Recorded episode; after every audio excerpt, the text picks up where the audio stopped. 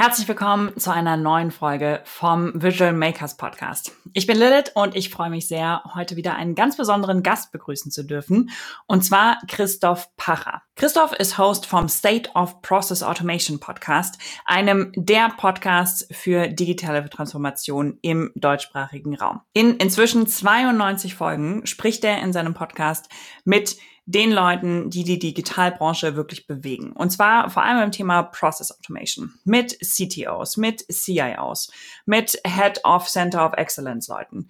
Also Experten und Entscheidungsträgern aus den verschiedensten Unternehmen über nachhaltige digitale Strategien.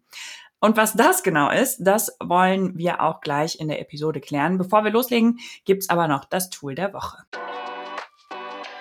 Tool of the Week. Unser Tool der Woche ist dieses Mal Zcal. Zcal ist eine Calendly-Alternative und die, die mir auf LinkedIn folgen, haben es wahrscheinlich schon mal mitbekommen. Ich habe darüber öfter schon mal berichtet. Ähm, eine kostenlose Alternative zu Calendly, wo ihr unbegrenzt Meetings aufsetzen könnt und unbegrenzt Meeting-Typen vor allem aufsetzen könnt und eure quasi die Landingpages für die einzelnen Meetings ähm, sehr individualisieren könnt. Ich habe zum Beispiel für diesen Podcast, wenn ich Gäste einlade, ähm, einen eigenen Termin, der eigens eingerichtet ist, ähm, den ich dann verschicken kann. Man hat eine schöne Startseite, ähm, ihr könnt Bilder hinzufügen, Videonachrichten hinzufügen ähm, und sehr viel individualisieren. Das Ganze findet ihr in den Show Notes, ähm, den Link dazu und äh, kann ich wirklich sehr empfehlen. Und ich freue mich sehr, dass er jetzt heute endlich bei uns im Podcast ist. Äh, herzlich willkommen, Christoph. Hallo Lili, freut mich. Danke für die Einladung. sehr, sehr gerne. Ähm, bevor wir ins ganze Thema äh, Automation rein, äh, reinspringen, also du bist ja aus der ähm, nicht nur der LinkedIn-Bubble, sondern auch aus der Automation-Szene ja tatsächlich wirklich nicht mehr wegzudenken. Unter anderem natürlich auch wegen deinem Podcast. Ähm, aber bevor wir darüber reden, lass uns erstmal einmal über dich reden. So, wer bist du eigentlich? Wie bist du dahin gekommen, äh, wo du, wo du jetzt bist? Und wie ist es auch zu deinem Podcast gekommen? Ja, ich gebe gerne einen kurzen Einblick. Hat das alles vor ganz genau vor 92 Wochen, kann man sagen, begonnen, also die Podcast-Reise. Und ein bisschen davor hat das ganze Thema Automation bei mir begonnen. Das heißt, mhm.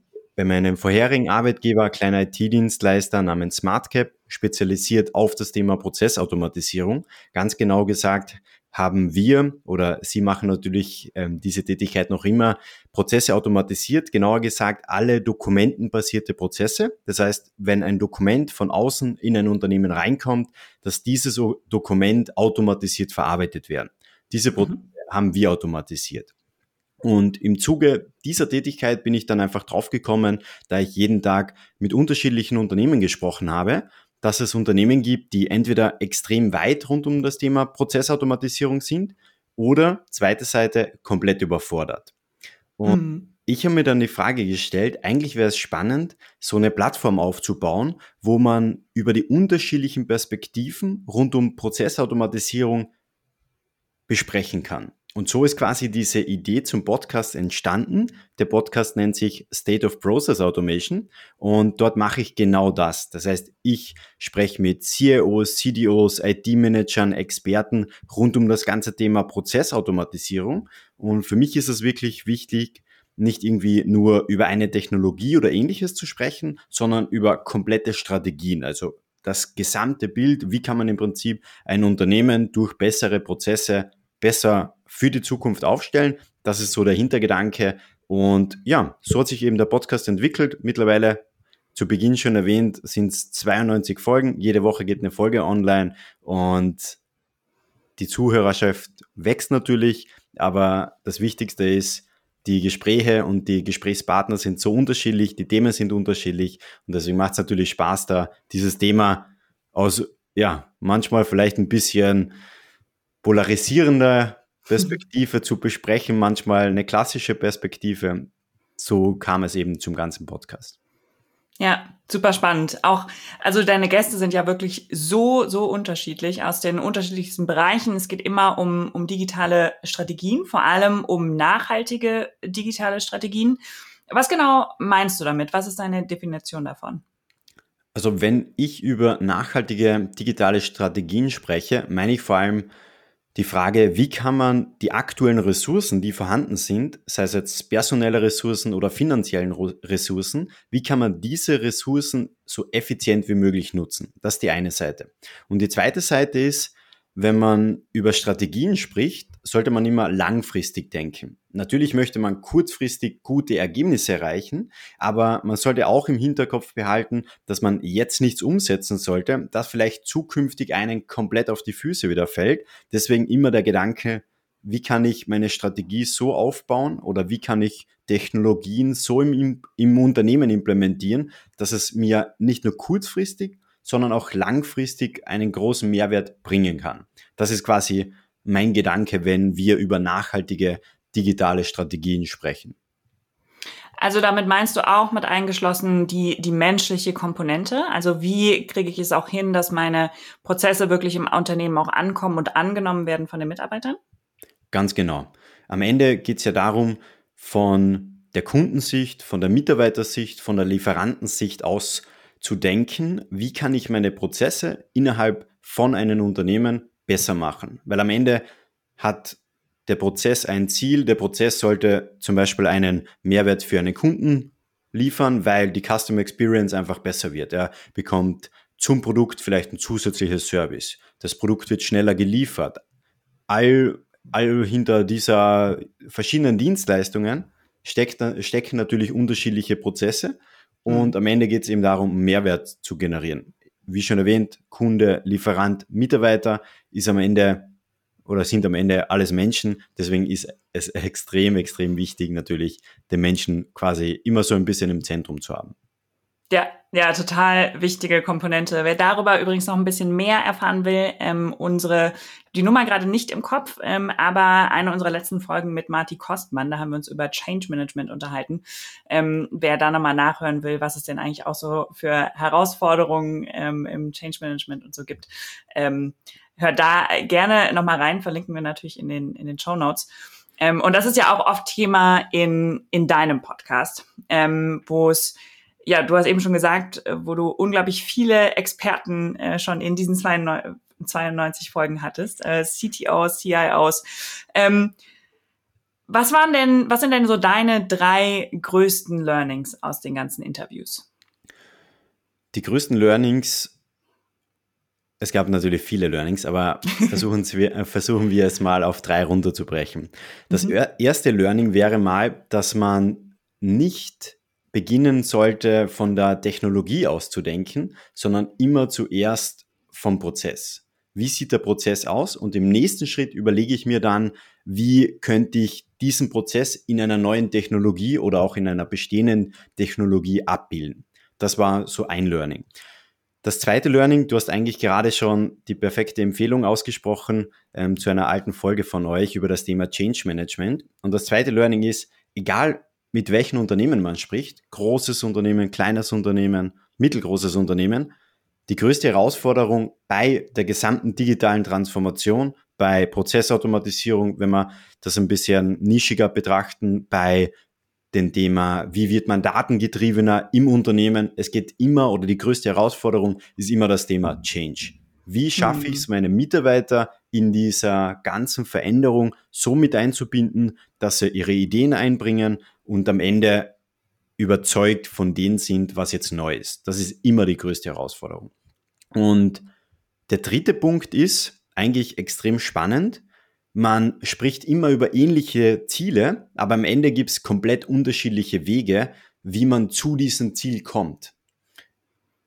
Wenn wir über Kostenreduktion sprechen zum Beispiel, gibt es die Möglichkeit natürlich, okay, gut, ich, ähm, ich optimiere meine Prozesse und automatisiere zum Beispiel meine Prozesse. Und wenn wir dann über die Automatisierung von Prozessen sprechen, gibt es zum Beispiel unterschiedlichste Technologien, die einen ähnlichen oder den gleichen Mehrwert liefern können. Es könnte sein, dass ich mit Low-Code, No-Code arbeite. Es könnte sein, dass ich eine komplette Mannschaft innerhalb von meinem Unternehmen habe, die eine eigene Software entwickelt.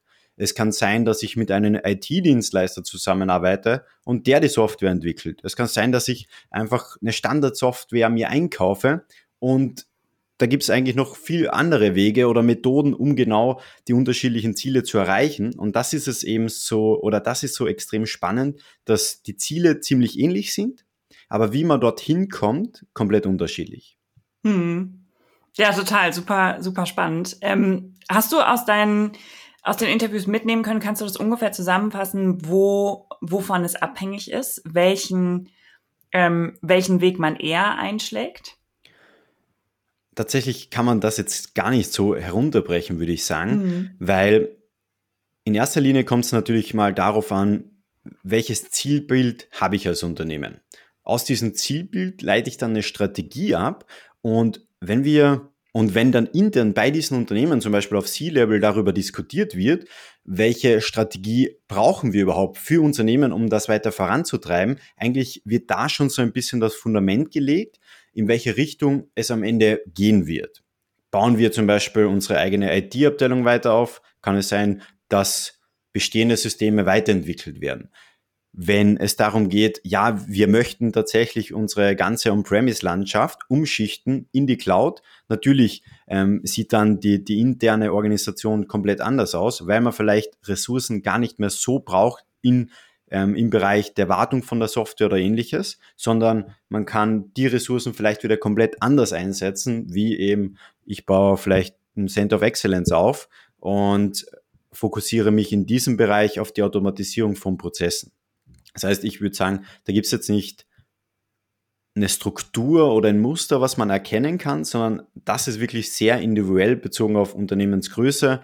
Oft auch, wenn man auf unterschiedliche Branchen schaut, sieht man auch oft Gemeinsamkeiten, wie man so vorgeht, wie man vielleicht über die ganzen Veränderungen nachdenkt oder natürlich auch, wie, welche Ideen man sich von der Konkurrenz, ja, sagen wir, einholt oder abschaut. Ähm, das heißt, da, da gibt es wirklich dann unterschiedliche Perspektiven. Hm. Ja, ja, macht, äh, macht total Sinn. Ähm, und wenn du gerade sagst, auch ähm, wenn wir schon in der digitalen Transformation drin sind in vielen Unternehmen, du sagst gerade von On-Premise in die Cloud, ähm, von baue ich ein Center of Excellence auf, da hängt ja auch, auch oft mit zusammen das Enablement von anderen Mitarbeitern. Das heißt, ich habe eine IT-Abteilung beispielsweise als ähm, Center of Excellence und baue drumherum ähm, ganz nach dem Motto Citizen Development kleine Satellitenbereiche auf, wo ich Mitarbeiter befähige, ob durch Low- und No-Code-Tools in vielen Fällen, aber auch eben durch, vielleicht in manchen Fällen auch durch selbstgebaute Software, Mitarbeiter enable, diese Prozesse mitzugestalten. Ähm, und da sind wir natürlich beim Stichwort Citizen Development. Ich habe es gerade schon gesagt. Was ist das Thema für dich? Ich, die, die den Podcast schon länger hören, wissen, dass ich nicht der größte Fan von dem, von dem Begriff bin. ähm, wie, wie siehst du das? Ist das, sind es zivile Entwickler, die wir da befähigen? Wie wird, wird Tech und Software, ähm, Prozessautomatisierung, internes Tooling, ähm, glaubst du in der Zukunft und vielleicht wohin entwickelt es sich ja auch jetzt schon in vielen Unternehmen? Ähm, wie wird das aussehen und ist Citizen Development der, der richtige Begriff? Also wenn wir über Citizen Development sprechen, müssen wir uns natürlich die Frage stellen, für was brauche ich die, diesen Begriff überhaupt? Hm. Das heißt, wenn ich jetzt im Unternehmen einfach diesen Begriff verwenden möchte, um die Mitarbeiter zu, ja, die Low-Code, No-Code-Tools zum Beispiel benutzen im Fachbereich, die so zu bezeichnen, würde ich mir die Frage stellen, ist das eigentlich die, die, der richtige Begriff, weil am Ende geht es ja darum, dass Low- und No-Code Werkzeuge sind, die einer Person oder einem Mitarbeiter oder einer Mitarbeiterin ermöglichen, kleine Prozesse zu, zum Beispiel zu automatisieren oder eine kleine Lösung zu bauen. Und es geht ja eigentlich darum, dass wir den Fachbereichsmitarbeiter, der fachbereichsspezifische Qualifikationen, Fähigkeiten, Expertise hat, dass wir denen einfach die Werkzeuge zur Verfügung stellen, dass er genau das machen kann. Prozesse automatisieren oder eine Lösung bauen. Und das heißt, ich würde ja den Mitarbeiter aus dem Fachbereich wieder so in eine kleine Kiste packen und sagen, hey, du bist jetzt ein Citizen Developer, aber eigentlich ist, hat er ja schon jetzt einfach gesagt, eine genaue Position, er hat eine genaue Aufgabe, aber er bekommt einfach ein bisschen andere Werkzeuge. Das ist so die eine Perspektive. Die zweite Perspektive ist ja auch die Frage, wenn dieser Mitarbeiter jetzt diese Werkzeuge bekommt, wie viel Zeit soll und kann er denn investieren, um genau dieser Tätigkeit nachzugehen? Wenn er jetzt 40 Stunden in der Woche arbeitet, wird er dann zehn Stunden in der Woche vielleicht mit Low-Code, No-Code-Tools arbeiten? Wird er nur zwei Stunden arbeiten? Wird er nur sporadisch mit diesen Tools arbeiten? Ist es dann wirklich richtig, ihn als Citizen Developer zum Beispiel zu bezeichnen? Also ich würde das eher so sehen, dass man sagt, da gibt es eine neue, oder mittlerweile ist es gar nicht mehr neu, aber es gibt einfach neue Ansätze oder diese Technologien entwickeln sich natürlich weiter. Es gibt einige Vorteile, es gibt auch ein paar Nachteile oder einfach Dinge, die man kritisch betrachten muss. Aber am Ende geht es darum, dass ich einem Mitarbeiter neue, bessere Werkzeuge zur Verfügung stelle, dass er seinen Job besser machen kann. So würde ich das jetzt rein von, ja, von der Bezeichnung einordnen. Aber für mich wäre mal spannend, du hast gesagt, äh, du, du hältst auch nicht viel von diesem Begriff. Was ist, was ist denn deine Meinung dazu? ähm, ja, ich bin tatsächlich genau auf deiner Seite. Ich finde auch ähm, mit so einem Begriff Citizen Developer oder Citizen Development ähm, steckt man die Rolle Menschen, Personen auch direkt wieder in eine Schublade. Und ähm, ich glaube, dass der, die Begrifflichkeit ganz viel damit zu tun hat, ähm, auch wie sehr habe ich Lust darauf, so eine Rolle auszufüllen. Und Citizen Developer klingt halt erstmal für viele auch ein bisschen abschreckend, weil da ist eben das Wort Developer drin. Und wenn ich, wenn mein Ziel ist, auch Fach, ähm, Fachkräfte in meinen einzelnen Fachabteilungen zu enablen, diese Tools zu nutzen, dann ist Citizen Development auf jeden Fall der falsche Begriff, weil die haben im Zweifelsfall gar kein Interesse daran, diese Rolle eben auszufüllen. Ich glaube, es gibt verschiedene Konzepte. Also einmal dieses, okay, man hat ein Center of Excellence und hat dann in jeder Fachabteilung jemanden, das sind typischerweise oft die, die Power Excel Sheet User irgendwie früher gewesen oder immer noch, ähm, die sehr affin für No-Code-Technologien sind, die da auch Spaß dran haben. Weil natürlich braucht man ein gewisses logisches Verständnis, man hat, man braucht ein bisschen Lust darauf, Prozesse zu optimieren, sich anzugucken ähm, und, und eben zu automatisieren ähm, und Lust eben auch auf dieses Tooling, was ja schon bald irgendwann technisch werden kann, ähm, auch wenn es am Anfang sehr einfach ist, eben mit diesen visuellen Programmierungstools sich zurechtzufinden. Und ich glaube, dass es die gibt, die sehr viel Zeit darauf verwenden können, in ihren Abteilungen eben ein, also Prozesse zu optimieren, Low-Code und No-Code unterzubringen, eben mhm. Citizen, Citizen Development zu betreiben. Ähm, aber ähm, das Ziel kann ja auch sein, dass jeder aus dieser Abteilung, jeder und jeder, ähm, die, die Fähigkeit hat, darüber nachzudenken, von, ah, was könnte ich denn automatisieren? Was ist denn ein guter Prozess? Ähm, und ich glaube, wenn man Grundwissen hat über welche Tools gibt es, welche Möglichkeiten gibt es, ähm, und so eben vielleicht auch die Möglichkeit habe, mich auch vielleicht nur zwei Stunden pro Monat äh, mit solchen Tools zu beschäftigen. Das ist ja nicht unbedingt Citizen Development, sondern da kommt eben, wie du sagst, äh, neue Werkzeuge, neue Tools, ähm, auch, auch neue Aufgaben auf so, eine, auf so eine Rolle hinzu. Und ich glaube, das verändert einfach ein Unternehmen, ein Team, Rollen im Generellen. Also ich glaube, in vielen Unternehmen ist das ja schon der Fall, ähm, aber ich glaube, in fünf bis zehn Jahren werden alle Teams und Abteilungen ähm, werden in gewisser Weise No-Code-Tools benutzen, ähm, in einer anderen Weise und sehr viel digitaler sein, als sie es sowieso jetzt schon sind. Definitiv. Also man, man sollte sich da halt die Frage stellen, wann verwende ich den Begriff, für was brauche ich den Begriff überhaupt und wie bin ich da intern genau aufgestellt? Weil so wie du sagst, wenn ich sage, ich habe ein Center of Excellence, da sind Entwickler drinnen, die können natürlich, vielleicht sind es RPA-Entwickler, ähm, vielleicht sind es Low-Code-Entwickler, vielleicht sind es normale Software-Entwickler und auf der anderen Seite habe ich dann den Fachbereich. Es kann aber auch sein, dass ich sage, okay, ich möchte eine Person, einen Key-User oder einen Citizen Developer vielleicht innerhalb von einem Fachbereich dazu ausbilden, dass der extrem gut mit diesen Tools arbeiten kann und dass der eigentlich, wenn er natürlich auch bereit dafür ist, dass der nicht mehr seinen eigentlichen Job nachgeht, sondern sich da mehr darauf fokussiert, die Ideen vom Fachbereich einzuholen und diese dann selbst zu automatisieren, bis zu einem gewissen Punkt zum Beispiel. Und dann geht es weiter an das Center of Excellence und dieses macht zum Beispiel dann die, den finalen Check, ob eh alle Sicherheitsbestimmungen eingehalten worden sind, ob der Prozess so wie er automatisiert worden ist, wirklich live gehen kann übernimmt dann auch die, die zukünftige Wartung, kann auch ein Ansatz natürlich sein. Ja, ja, definitiv. Ähm, du hast eben schon angesprochen, ähm, von es gibt natürlich immer Vor- und Nachteile ähm, bei den jeweiligen Konzepten. Ähm, was würdest du sagen, sind so die, die größten Vor- und Nachteile äh, vom, beim, vom Einsatz von beispielsweise Low-No-Code-Tools äh, in einer Form von Citizen Development Strategie?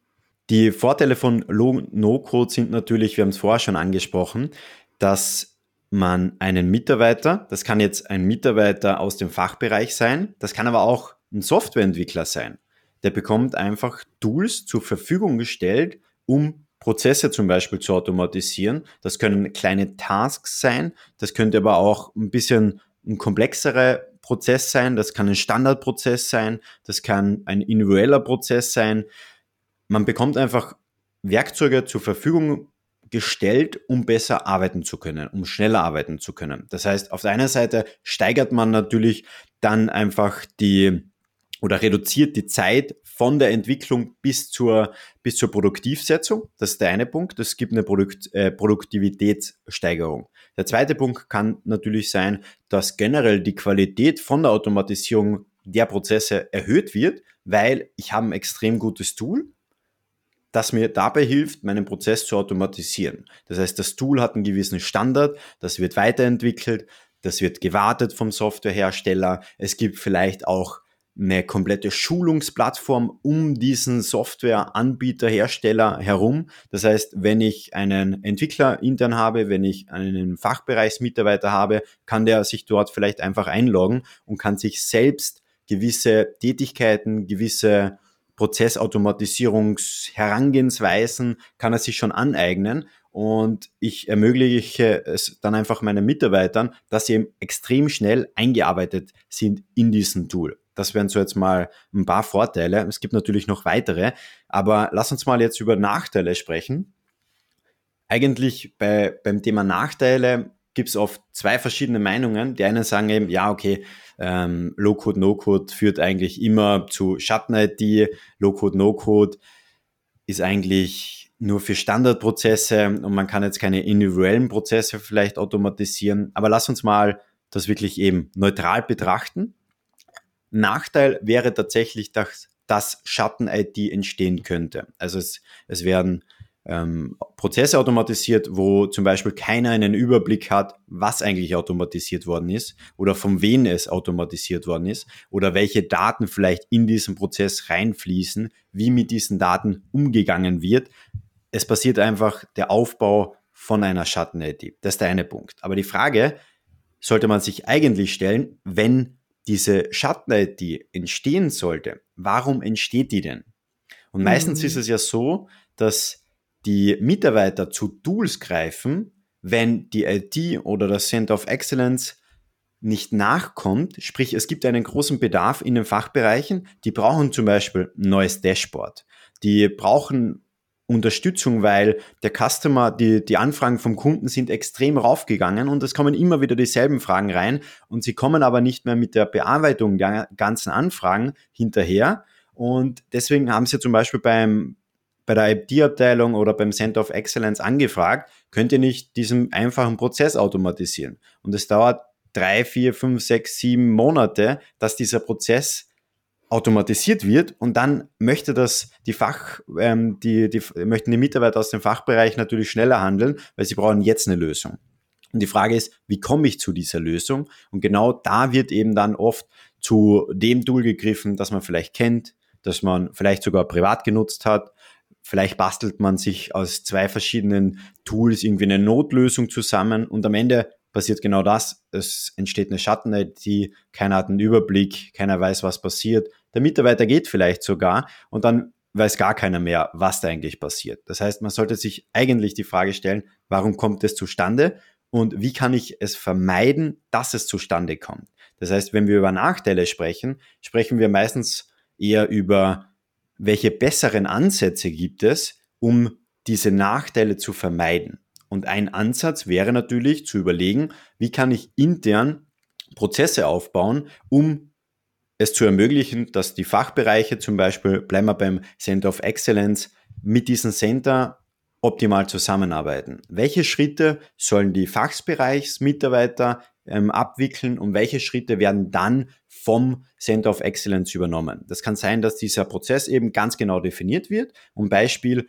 die Idee bringt der Mitarbeiter aus dem Fachbereich ein. Dann wird sie das erste Mal zum Beispiel mit dem Center of Excellence diskutiert.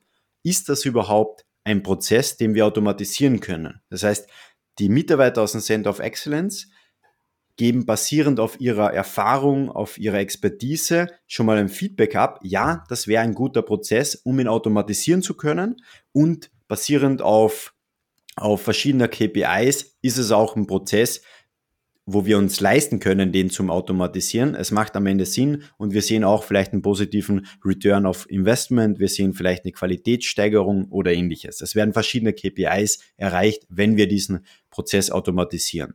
Der zweite Punkt ist, jetzt haben wir die Idee, sie ist bewertet, dass sie eben gut ist. Dann wäre es wichtig, wer macht die Dokumentation vom bestehenden Prozess zum Beispiel. Oder wenn wir gar nicht über den bestehenden Prozess reden, wie überlegen wir uns den Soll-Prozess und denken vielleicht gar nicht drüber nach, was haben wir aktuell für einen Prozess, sondern wir überlegen uns einfach, was ist das Ziel vom Prozess und denken uns dann einen neuen aus. Macht das nur der Fachbereich macht das der Fachbereich gemeinsam mit dem Center of Excellence. Das heißt, das gilt es auch genau zu definieren. Jetzt haben wir den Prozess definiert, dann ist natürlich eben die Frage, die Frage, wer automatisiert den Prozess? Jetzt, jetzt haben wir über Low-Code, No-Code gesprochen. Das kann natürlich sein, dass der, dass es ein einfacher Prozess ist und dass dieser Prozess eigentlich nur eine Abteilung zum Beispiel betrifft. Es ist jetzt kein Prozess, der über viele Abteilungen hinwegragt, sondern dieser Prozess betrifft nur eine Abteilung, dann könnte es natürlich Sinn machen, dass diese Abteilung, bleiben wir zum Beispiel in der Finanzabteilung, dass die Finanzabteilung diesen Prozess automatisiert. Jetzt ist der Prozess automatisiert, dann ist die Frage natürlich, darf die, die, dürfen die, die Mitarbeiter aus dem Fachbereich diesen Prozess, wenn er automatisiert ist, direkt live schalten? Darf er produktiv gehen? Oder muss nochmal ein Mitarbeiter aus dem Center of Excellence drüber schauen. Das eben aufgrund einer Checkliste zum Beispiel, welche Qualitätsbestimmungen, Anforderungen, Sicherheitsbestimmungen haben wir intern und dass das zum Beispiel nochmal alles Schritt für Schritt abgehakt wird und erst wenn das zum Beispiel erfolgt ist, darf der Prozess vielleicht ähm, produktiv gesetzt werden. Das könnte eine Möglichkeit sein oder es kann natürlich auch sein, der Fachbereich hat alles dokumentiert, das Center of Excellence übernimmt automatisiert den Prozess, checkt natürlich auch da nochmal alles durch. Und wenn er dann produktiv ist, ähm, übernimmt der Center of Excellence zum Beispiel die weitere Wartung, ähm, könnte auch eine Herangehensweise sein. Ja, ich finde es generell sehr spannend, wie viele verschiedene Methoden es gibt, so ein Konzept aufzustellen für, okay, wie nutze ich denn entweder solche Tools oder wie, ähm, wie leverage ich quasi die, die Arbeit, die Prozesse ähm, auf mehrere Menschen, die vielleicht auch auch außerhalb des, des Center of Excellence liegen. Ähm, und aus unserer Erfahrung hat das ganz viel mit Unternehmenskultur auch zu tun, wie weit ich diesen, diesen Rahmen setze von, okay, wie viel, ich nenne das immer gerne, gerne Sandbox oder, ähm, oder Safe Space äh, oder so, diesen Rahmen, den man setzt für, okay, das sind die Strukturen, in denen ich arbeite, beispielsweise Vorgaben zu, welche Tools darf ich nutzen, wer hat zu was vor, äh, also ähm, Zugriffsrechte, ähm, generell, was sind die Anforderungen an Tools, die ich benutzen kann. Ähm, und wie viel davon der Mitarbeiter oder die Mitarbeiterin selber entscheiden darf ähm, und wie viel vom Center of Excellence vorgegeben ist. Und da ist ja ein sehr breiter Spielraum, der eben auch super individuell ähm, für jedes Unternehmen sein kann und wo man eben selber rausfinden muss, okay, wie groß ist mein Unternehmen, wie viel Sicherheit brauche ich und auch gerade sicherheitskritische Prozesse sollten vielleicht eher bei einem Center of Excellence liegen. Ähm, aber das wirklich auch für jede, ich glaube, das ist was, was jedes Unternehmen in jetzt gerade und in Zukunft auch immer weiter herausfindet, wo was für welches, welches Team gilt und wo mehr Kreativität gefragt ist, mehr ausprobieren, wo auch eben mehr schiefgehen kann und darf ähm, und wo ich eben sehr kritische Prozesse eben auch sehr vorgegeben ähm, setzen muss. Ähm, was braucht es denn jetzt, um erfolgreich äh, eine Digitalstrategie ähm, aufzubauen oder durchzusetzen? Ja, erstmal braucht es generell eine Strategie. Das heißt, der, der, der erste Punkt ist natürlich, eine Digitalstrategie muss immer abgeleitet von der Unternehmensstrategie sein. Mhm. Wir haben vorher schon darüber gesprochen, wir gehen davon aus, dass ein Unternehmen ein ganz klar, klares Zielbild hat, wo möchten wir in den nächsten Jahren überhaupt hin. von diesem Zielbild ist es dann natürlich auch wichtig abzuleiten, welche strategischen Ziele führen dazu, dass wir dieses Bild eben erreichen. Da, wenn wir über diese strategischen Ziele sprechen, ist es natürlich mal das absolute Fundament, dass das gesamte C-Level auch einstimmig für diese Strategie ist. Das heißt, dass es da keine Unterschiede gibt oder andere Einstellungen, sondern dass alle eben ein klares Commitment, Commitment haben und sagen, ja, passt, das sind unsere Ziele und da glauben wir dran. Wenn Kannst du ein, ein Beispiel nennen für, ähm, also für die Zuhörer, die sich gerade fragen, okay, Digitalstrategie, wie, wie definiere ich die denn? Ähm, kannst du ein, zwei Beispiele geben für, für Ziele einer Digitalstrategie? Es kann zum Beispiel sein, dass man sagt, man hat aktuell einen, einen Shop, der ist noch gar nicht online und ein Strategiebild ist, dass wir im nächsten Jahr einen Online-Shop Online haben und das Ziel ist es natürlich zum Beispiel mehr Umsatz zu machen. Das Ziel ist es, wenn wir den Shop online haben, eine gute Customer Experience zu bieten, dass die Kunden, die vielleicht davor offline eingekauft haben und jetzt aber online einkaufen, dass die auch bei uns online bleiben langfristig. Das könnten zum Beispiel so zwei Beispiele sein, die, glaube ich, ganz, ganz gut greifbar sind. Es kann natürlich auch in eine andere Richtung gehen, dass man sagt, ja, okay, gut, wir müssen Kosten reduzieren. Und die Frage ist dann, wie können wir von diesem Ziel ableiten, was uns die Digitalisierung, die Automatisierung von Prozessen oder ähnliches oder einfach generell gesehen Technologien zum Beispiel, wie können diese Punkte uns dabei unterstützen, genau dieses Ziel zu erreichen? Das kann eben sein, ja, im Customer Support haben wir täglich so viele Anfragen und eigentlich müssen wir mal die Prozesse analysieren, ob wir da nicht Dinge optimieren können oder automatisieren können, um Kosten einzusparen. Das wären so drei Beispiele. Ja, macht total Sinn. Gerade das Customer Support äh, Beispiel finde ich auch immer sehr, äh, sehr bezeichnend, ähm, wie viel davon eigentlich automatisiert werden kann und wie, wenn man den, den Kunden eine sehr äh, sinnvolle, einfache Customer Journey bietet, ähm, wie viel davon eigentlich dann wegfällt ähm, in, in einem Customer Support. Ja. Dann sind wir stehen geblieben beim Thema ich habe jetzt ein einstimmiges Commitment vom gesamten C-Level. Ja. Dann ist es natürlich extrem, extrem wichtig, dass man sagt, okay, ich habe ein Ziel und was sind überhaupt aktuell die Herausforderungen, die uns davon abhalten, dieses Ziel zu erreichen. Das heißt, klassisch macht man normal eine Gap-Analyse oder ähnliches, um mal genau zu identifizieren, was sind unsere aktuellen Herausforderungen. Von diesen Herausforderungen kann man dann natürlich mal ableiten, welche Technologien könnten uns helfen, genau diese Herausforderungen aufzulösen. Sprich, wenn die Herausforderungen aufgelöst sind, sind wir wieder beim Ziel angekommen. Und wenn wir wissen, was unsere Probleme sind, wie wir diese Probleme lösen können, können man natürlich darüber nachdenken, wie müssen die einzelnen Projekte aufgebaut sein, um genau diese verschiedenen Meilensteine zu erreichen. Das heißt, man hat die, die Herausforderungen analysiert, man hat analysiert, wie man die Probleme lösen könnte. Daraus ableiten kann man dann, welche Meilensteine brauchen wir. Wenn wir jetzt davon reden, was sollen wir am Ende von 2023 zum Beispiel erreichen, kann man ja ableiten, welche Projekte brauchen wir, in welchem Abstand, sprich welche Meilensteine sollten wir definieren auf diesen Weg in den nächsten zwölf Monaten zum Beispiel. Und wenn wir über diese Projekte sprechen, können wir es dann natürlich wieder genauer herunterbrechen. Wie muss dieses Projekt aufgebaut sein? Was ist das genaue Ziel von einem Projekt? Wie lange soll das Projekt dauern? Wie soll die Zusammenarbeit innerhalb von einem Projekt ablaufen? Welche Personen brauchen wir überhaupt für dieses Projekt? Brauchen wir den Fachbereich? Wenn ja, wie viele Personen aus dem Fachbereich benötigen wir? Brauchen wir nur einen Fachbereich? Brauchen wir mehrere Fachbereiche, weil es eben über Unternehmens- oder Fachbereichsgrenzen hinausgeht. Das ist ein Prozess, der vielleicht anfängt beim Einkauf bis hingeht zum Verkauf. Wie viele Mitarbeiter brauchen wir davon? Welche Ressourcen brauchen wir von einem Center of Excellence, von der IT-Abteilung, dass das eben genau definiert wird, welche Ressourcen brauchen wir, welche finanziellen Ressourcen haben wir natürlich auch, um dieses Projekt umzusetzen. Noch wichtiger ist dieses eine Projekt, wie messen wir überhaupt am Ende, dass wir das Projekt erfolgreich umgesetzt haben. Das heißt, welche KPIs gibt es da? um den Erfolg dieses Projektes messen zu können. Und dann geht es um die Umsetzung. Ja, und hinzufügen würde ich vielleicht noch Kommunikation. Äh, also da auch immer Leute mitzunehmen, ähm, daran zu denken, dass es ein Prozess für alle ist und äh, ja, äh, alle eben mit auf diese, auf diese Reise zu nehmen. Ähm, genau. Was sind denn äh, dabei, wenn wir jetzt schon bei Kommunikation sind, äh, vielleicht auch die größten Fehler, die man ähm, bei der Einführung von einer Digitalstrategie machen kann?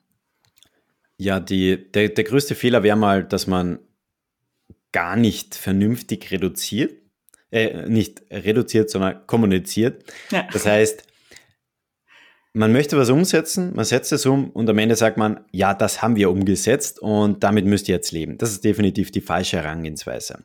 Am Ende kann man es aber eigentlich sehr, sehr einfach gestalten. Das heißt, man sagt, okay, was haben wir überhaupt vor? Wenn wir uns jetzt nochmal zurückerinnern, was wir gerade besprochen haben, es gibt eine klare Strategie, es gibt Herausforderungen, es gibt Lösungsansätze.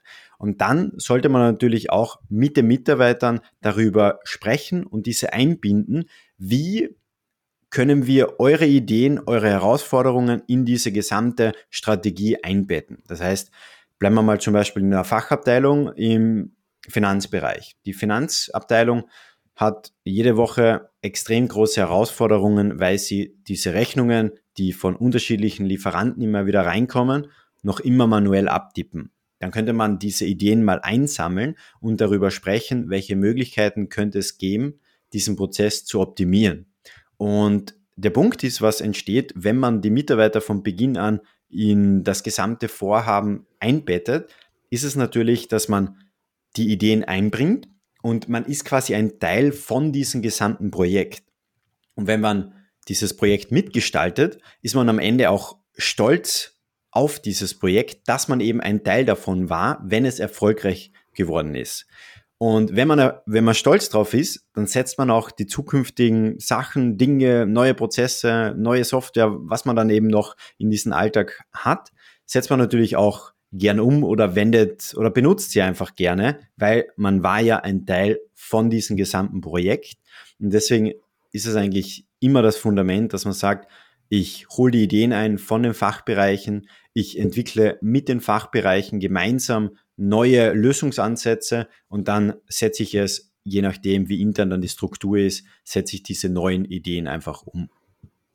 Ja, und da würde ich auch noch hinzufügen, der, ich nenne das gerne den Nachbrenneffekt, äh, den sowas hat, wenn ich von Anfang an MitarbeiterInnen mitnehme und auch ähm, zu verstehen gebe, egal ob ich das jetzt mit No- oder Low-Code mache oder eben selber umsetze in einem Center of Excellence, ähm, das, was es für Möglichkeiten überhaupt gibt. Also, dass die, das gesamte Unternehmen in so einen Denkprozess kommt von, ah, das ist möglich und das könnte ich beispielsweise automatisieren und dass dadurch auch ganz neue Ideen sprudeln. Weil mhm.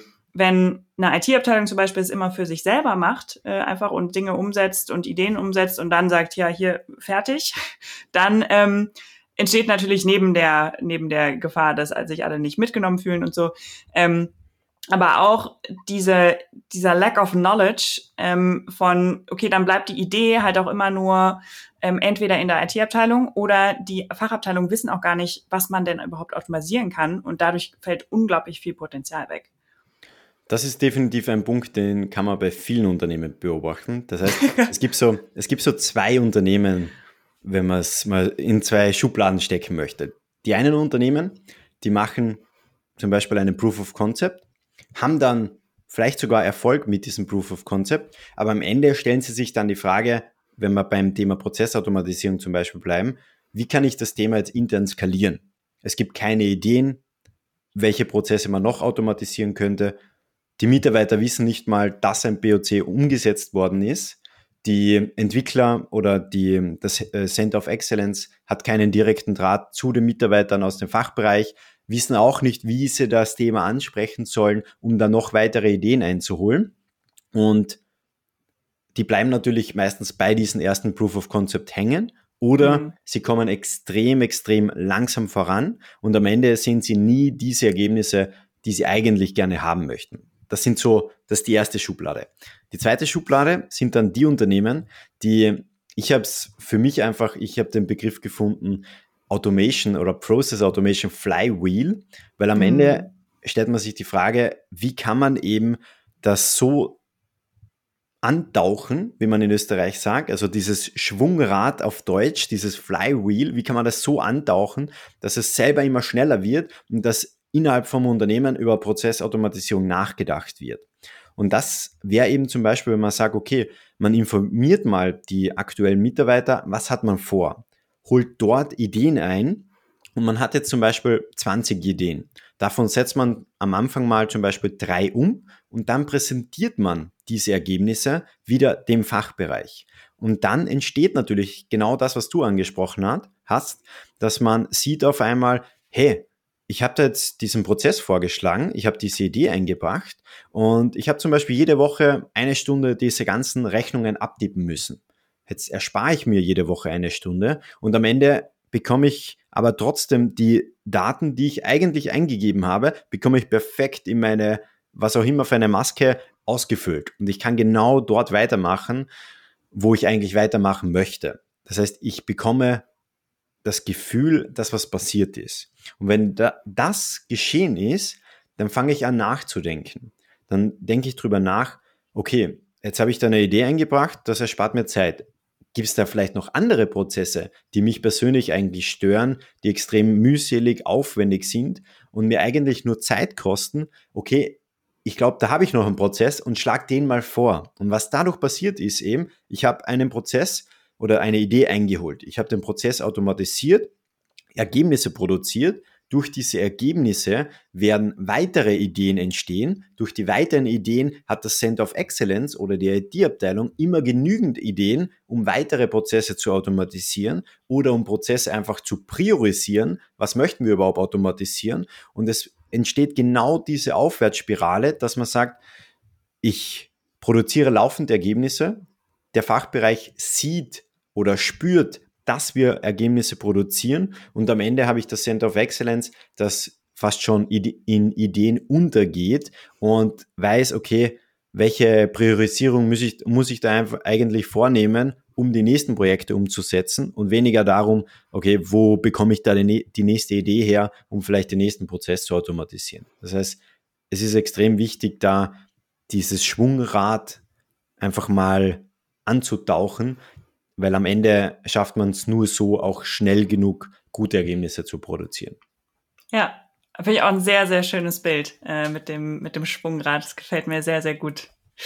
Ähm, bevor wir leider schon fast zum Ende kommen, ähm, habe ich noch, äh, noch ein paar Fragen für dich. Und zwar einmal aus den aus den 92 Podcast-Folgen, äh, mit denen du, wo du so viele Interviewgäste hattest, gibt es ähm, da eine Story, die dich besonders begeistert? Oder die dir besonders hängen geblieben ist?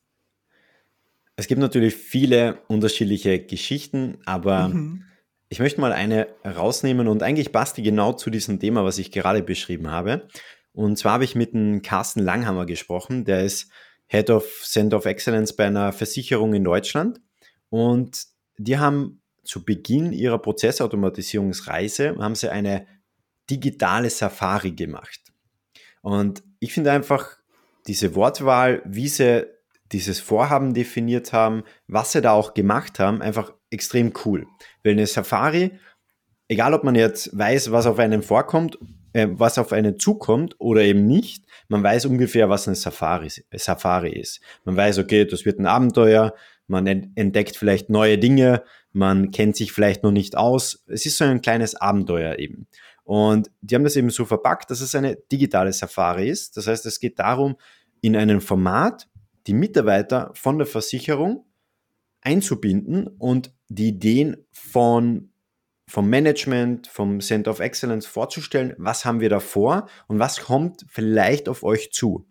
Und sie haben eben da, ich glaube, es waren 2000 Mitarbeiter oder so um den Dreh, haben sie innerhalb von fünf Tagen durch diese ganze digitale Safari durchgeführt unterschiedliche Ideen vorgestellt und am Ende hatten sie, ich glaube, so um die 50, 70 Ideen von den einzelnen Mitarbeitern gesammelt und haben auch live zum Beispiel hergezeigt, dass es greifbar ist, haben gesagt, hey, wir haben da schon ein, zwei Prozesse automatisiert und schick jetzt mal eine E-Mail live in diesem Vortrag an rechnung.versicherung.com oder so.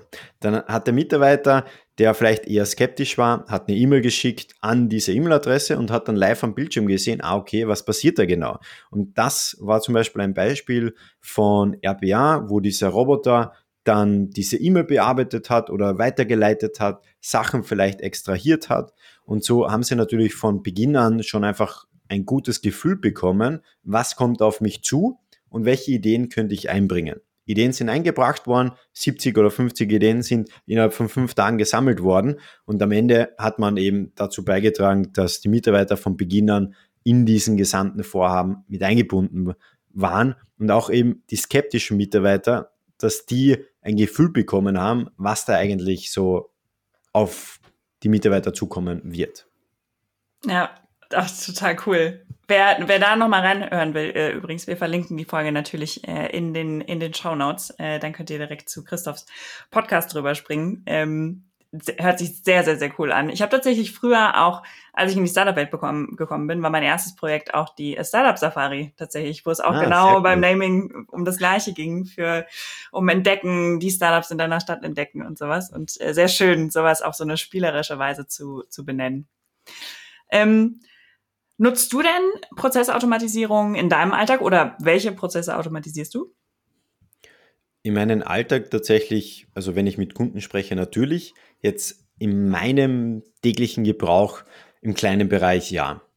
Also das fängt an, wenn man so ein typisches Beispiel hernehmen von wie ich Termine ausmache, dass man sagt, okay, man hat ein Tool, was aber eben extrem aufwendig sein kann, wenn man da drei, vier Personen involviert hat, um einen Termin zu fixieren, kann eine kleine Automatisierung schon extrem hilfreich sein, indem man ein Tool hat, wo sich jeder oder wo jeder einfach mit einem Klick sieht, okay, welche Zeitfenster sind frei.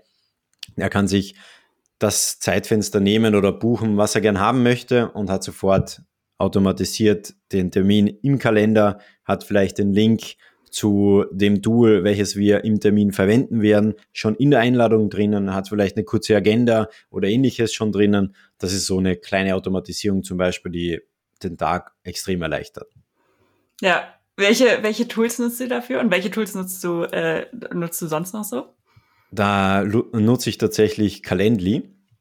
Aber ich habe tatsächlich bei dir gesehen, dass du, glaube ich, ein besseres Tool genau für, diese, für diesen kleinen Prozess benutzt. Und da muss ich, glaube ich, nochmal mit dir sprechen.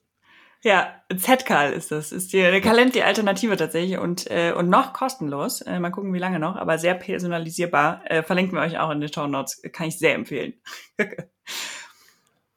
ja, cool. Ähm, was, wenn wir jetzt über, über Digitalstrategien und wo äh, Unternehmen an unterschiedlichen Punkten sind und so geredet haben, ähm, was wünschst du dir denn so für die digitale Zukunft? Was ich mir wünsche, ich, ich glaube, ich bin einfach nur gespannt, wo es in den nächsten Jahren hingeht, weil wir erleben ja fast täglich, kommen irgendwelche News raus, Tools entwickeln sich weiter, Technologien entwickeln sich generell weiter und ich glaube, man kann es noch jetzt gar nicht so wirklich greifen, was eigentlich in den nächsten Jahren noch passieren wird, weil wenn wir jetzt nur über das Thema AI sprechen, werden wir in drei Jahren, wenn wir darüber sprechen, was wir heute empfunden haben als, wow, das ist wirklich cool, das kann was, wenn wir in drei Jahren denken, okay, nur das war damals möglich. Und ich glaube, das kann man noch gar nicht so greifen. Und ähm, es ist auch ja, ziemlich, ziemlich spannend, wo die Reise hingeht. Aber was ich mir wünsche, ist am Ende, dass es immer darum geht, dass man einen Mehrwert durch Technologie generieren kann. Das ist am Ende immer der, der wichtigste Punkt. Das heißt, es wird immer darum gehen, egal wie sich die Technologien entwickeln, dass am Ende ein Mehrwert generiert wird für einen Mitarbeiter oder eine Mitarbeiterin, für einen Kunden oder eine Kundin oder für einen Lieferanten. Das wird dann auch zukünftig so sein, wie der Mehrwert generiert wird und wer in diesen, in diesem Prozess dann involviert ist, das wird sich definitiv ändern. Ja, und das ist ein sehr, sehr schönes Schlusswort. Ähm, Christoph, vielen Dank, dass du bei uns im Podcast warst. Hat mir sehr, sehr viel Spaß gemacht. Ähm, wenn man dich erreichen möchte, wenn man Fragen an dich hat oder so, wie erreicht man dich am besten? Man kann mir sehr, sehr gerne auf LinkedIn zum Beispiel einfach eine Nachricht schreiben. Das ist der erste Weg. Christoph Bacher ist schon ein paar Mal gefallen, ist mein Name. Dort findet man mich auch. Die zweite Möglichkeit ist natürlich, kann man mich zwar weniger erreichen, aber mehr kann man mir zuhören und mir und meinen Gästen natürlich zuhören. Das ist zum Beispiel mein Podcast, auch, der Name ist auch schon gefallen, State of Process Automation. Gerne auch mir immer Feedback schicken, wenn ihr da mal reinhört. Ich bin für jedes Feedback offen. Ich finde es immer extrem spannend, was für andere spannend ist, was vielleicht nicht gut ist, was besser sein könnte, weil so kann man natürlich dann auch die einzelnen Folgen oder auch die Themen zukünftig optimieren. Deswegen schickt mir auch gerne Feedback, wenn ihr mal reingehört habt. Freue mich. Ja, ja, total. Ich finde auch immer Feedback, vor allem wenn Leute äh, auf einen zukommen und sagen, hey, ich kenne deinen Podcast und äh, die und die Folge gehört und man sieht ja sonst immer oft nur die Zahlen und weiß gar nicht so, wer da, wer dahinter ist. Und äh, genau, deshalb Feedback immer sehr, sehr gerne gesehen. Wir verlinken euch auch alles ähm, unten in den Show Notes, dann findet ihr alles äh, sehr schnell. Und ähm, genau, wenn euch dieser Podcast gefallen hat, dann lasst uns doch gerne auch ein paar Sternchen da und äh, auch sehr gerne Reviews und Feedback. Ähm, unter anderem haben wir natürlich, also wollen wir unseren Podcast natürlich auch immer wieder verbessern, ähm, aber auch Sternchen und so helfen uns auch gefunden zu werden, ähm, damit andere auch von den No-Code-News äh, hören können. Christoph, vielen, vielen Dank ähm, für, für diese Episode. Ähm, ich bin mir irgendwie sicher, dass wir uns nochmal äh, begegnen werden in dem einen oder anderen Podcast. Ähm, es hat mir sehr viel Spaß gemacht und äh, danke, dass du da warst. Danke, Lili, für die Einladung. Hat extrem viel Spaß gemacht.